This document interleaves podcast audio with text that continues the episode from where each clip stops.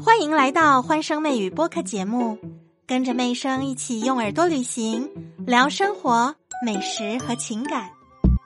这个话题哦，相信应该很多人都会感兴趣。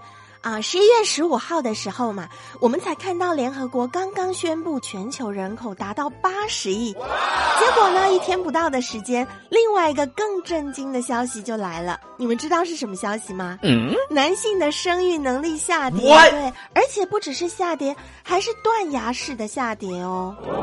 这数据其实挺惊人的，我跟你们说，啊，全球男性的平均精子浓度哦，降幅达到百分之五十一点六。哎，好恐怖哦！从每毫升一点零一亿减少到四千九百万个，太可怕了，对不对？男生们是不是感觉挺有危机意识的呀？所以我们今天就要来聊聊这个话题呀。呃，主持这个研究的这个以色列的大学教授，他接受了采访哦。妹生已经帮大家整理出几个重点了，所以男生们要认真听哦，竖起耳朵。首先，第一个重点呢，嗯，这个不是亚洲单独的情况，也不是欧美单独的情况。首先，它这次的数据哦是延长了时间，而且呢，采样的数据包含全世界，所以得到的这个结论哦。是一个全球性的精子数量跟浓度的下降，哎，太可怕了！而且下降的速度在二十一世纪加快了，也就是它下降的这个幅度哦，就像我们刚才说的断崖式的下滑，呈等比级数的下降。那么精子的数量为什么很重要？因为它是一个指标嘛，它反映了一些事情，包含呢受孕力。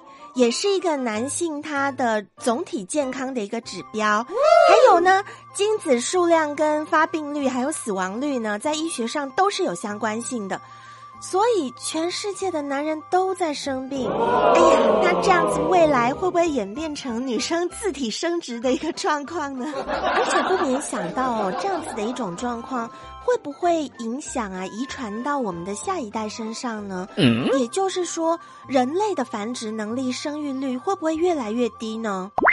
那这个以色列的教授提到说，他认为我们需要更好的去规范一些化学品的使用啊，呃，控制污染的状况，包含空气污染等等的。而且呢，我们在医学方面需要去监测生殖健康的一个趋势，嗯，必须呢针对这个生殖技术啊、生殖医学来做更多的医学上面的一个投资跟延续。那么至于，从什么时候开始，从什么年纪开始会对男生的生育率产生影响，目前还在研究。嗯，那么这个以色列教授告诉我们说，在胎儿时期有一个很长的名字，大家竖起耳朵听一下。邻苯二甲酸盐，如果你在 baby 的时候呢接触这个东西，会破坏你的男性生殖系统的发育哦，所以我们要小心我们的 baby 接触这些东西。那他们现在也在努力些动物样本的研究啊。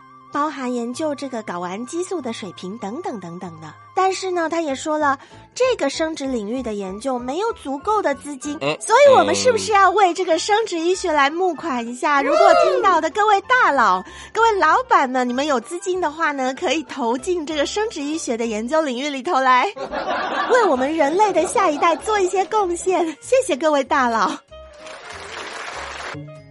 和妹生相约下期节目见。记得评论、订阅、加关注，更多热点趣闻带给大家。